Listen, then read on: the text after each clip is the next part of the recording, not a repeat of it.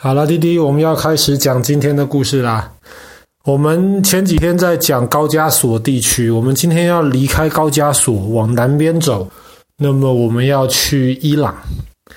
伊朗其实是全世界当中爸爸非常非常想去的一个国家之一。但是很可惜的是，特别最近这几个月，其实伊朗跟这个欧美的关系其实很不好。那么最近有一些这些欧美人士在伊朗其实被抓起来，然后所以其实至少在这几年之内，伊朗可能不是一个特适合旅游的地方。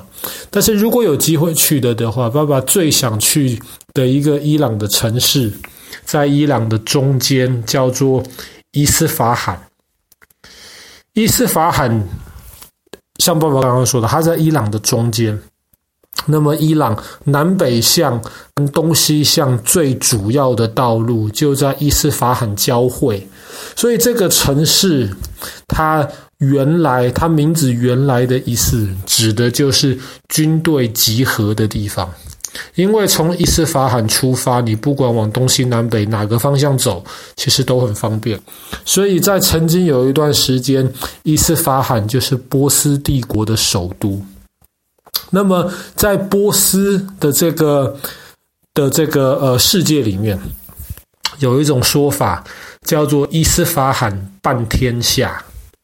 什么叫做“伊斯法罕半天下”呢？就是阿拉当时创造在地球上面的美好，一切美好有一半都给了伊斯法罕。那么，全世界除了伊斯法罕之外的其他地方，去分另一半。那么听到这种说法，你就知道伊斯法罕这个地方其实是真的很吸引人、很美丽的一个地方。那么在这个城市里面，其实也有很多世界文化遗产。那么你如果到伊斯法罕的市中心的话，你会看到一个大广场，它是全世界除了北京天安门广场之外第二大的广场，它真的很大。这个广场本身就是世界遗产，叫做。现在的名字叫做伊玛目广场，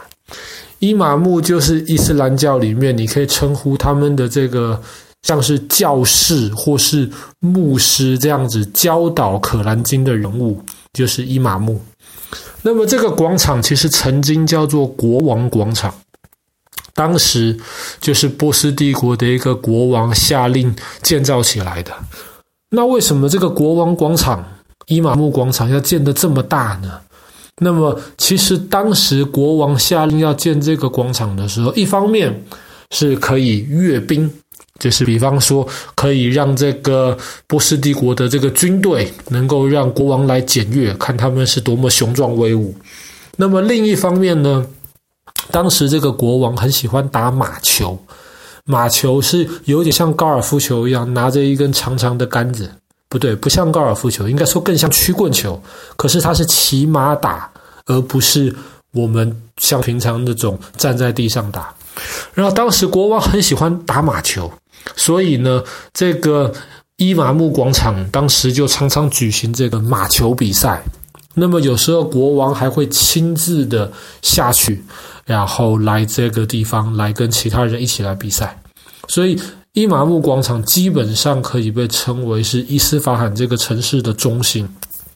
那么在广场的一端，其实就有当时，比方说像北京的天安门一样，就是当时这个国王跟他的这些重要的大臣们在那边，然后看这个广场下面发生的事情，检阅这些士兵的地方。那么在伊玛目广场，其实旁边有两个很重要的清真寺。那么一个清真寺就叫做伊玛目清真寺，伊玛目清真寺本身也是世界文化遗产。然后当你一看到它的时候，你就会被它整个蓝色的装饰会深深的吸引住，而且它那个蓝色还不是一整片蓝色的瓷砖这个样子，这样子就有点太普通了。它基本上。是在瓷砖上面用蓝色的颜料写出《可兰经》的经文，但是因为它那个写的字体非常的漂亮，而且基本上整个清真寺从里到外都用这种非常繁复华丽的可兰经的经文来装饰，所以整个伊玛目清真寺看起来非常非常的震撼。这个伊玛目清真寺呢，其实是可以开放参观的，然后也是任何一个到伊斯法罕的人第一个视光呃视觉目光就会被吸引过去的地方。可是，在伊玛目清真寺的另一边，同样的是绕着这个伊玛目广场的旁边，还有另一个清真寺。这个清真寺被称为伊斯法罕的巨里清真寺。那么，其实这个清真寺呢，它跟一般清真寺不太一样的是，它没有很高很高的那个塔，就是就是要那个宣告要要邀请穆斯林来祷告的这个塔，它没有这个宣礼塔。为什么他没有呢？因为这个清真寺其实原来是国王是皇家自己。敬拜的一个地方，不是真的公开的清真寺，所以他不需要宣礼塔，让伊斯法罕的老百姓都知道，现在国王跟他的全家要来这边敬拜了。不用，这个清真寺外表上看起来规模比这个伊玛目清真寺要小，但是这个清真寺的里面比伊玛目清真寺可以说是更漂亮。它最有名的是这个清真寺的那个圆顶周围的窗户开的那个角度都是算得非常好，窗户上面是不同的那种彩绘玻璃，所以伊斯法罕这个地方其实干燥，很少下雨。那么常常你在那个清真寺里面，你就会看到阳光透过这个穹顶的不同颜色的玻璃打下来，就是变成不同颜色的这个光。非常非常的美丽，在不同颜色的光之间行走，而且它除了穹顶之外，这个清真寺里面的这些天花板上面也有非常非常多的那些小的那种像是洞一样的东西，然后每一个小洞里面其实也是有极其繁复的装饰，因为这里毕竟曾经是皇室自己用的。所以这个装饰，整个清真寺的设计很漂亮，而且更特别的是，这个清真寺旁边还有一些暗道，有一些你如果不仔细看，没有人告诉你的话，你不会知道的这些走廊。为什么有这些走廊呢？是因为当时这个皇家自己聚会的这个清真寺呢，它就是为了让。比方说，国王的一些妃子啊，或是这些国王的女儿、这些公主们，他们可以不需要去外面抛头露面，然后他们可以直接从皇宫，然后经过这一些暗道，就来到这个清真寺里面来聚会。然后在在里面敬拜的时候，他们也不需要抛头露面，让人家看到。所以这设计其实是非常非常的精巧。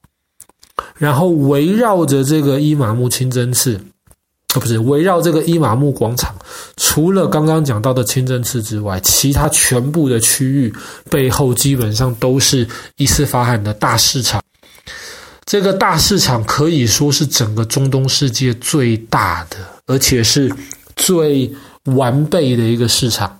在里面，当地人可能都会迷路，因为里面真的太大了。所以在这个市场里面，其实还要分很多区域，每个区域是卖不一样的东西。有一些是卖给观光客的东西，那么有一些是当地人，特别他们会去买一些香料，然后要煮饭，或者是要做一些这种宗教的活动。